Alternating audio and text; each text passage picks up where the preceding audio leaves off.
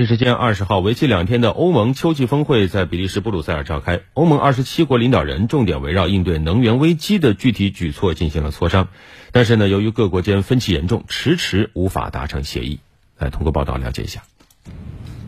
据路透社报道，欧盟内部争论的焦点是天然气价格上限。针对十五个成员国提出的要对天然气价格设置上限的措施，德国、荷兰等国领导人在会上明确表示反对。德国方面坚持认为，对天然气限价将对能源供应构成威胁，天然气供应商将很可能不会优先考虑欧洲市场，同时也会削弱欧盟民众节约天然气的动力，最终只会进一步加剧欧洲能源供应危机。不过，意大利、比利时等国领导人则在会上对德国提出批评，认为德国没有展现出应有的团结精神，在控制能源价格方面没有尽力。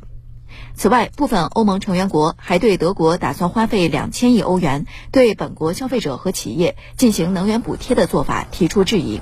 认为此举对欧盟单一市场构成威胁，同时对欧盟其他国家的企业也不公平。另一方面，对于欧盟各国联合购买天然气以避免彼此竞争的提议，匈牙利总理欧尔班表示。匈牙利已经与俄罗斯签订了能源供应合同，当前没有其他能源可以立即替代俄罗斯天然气。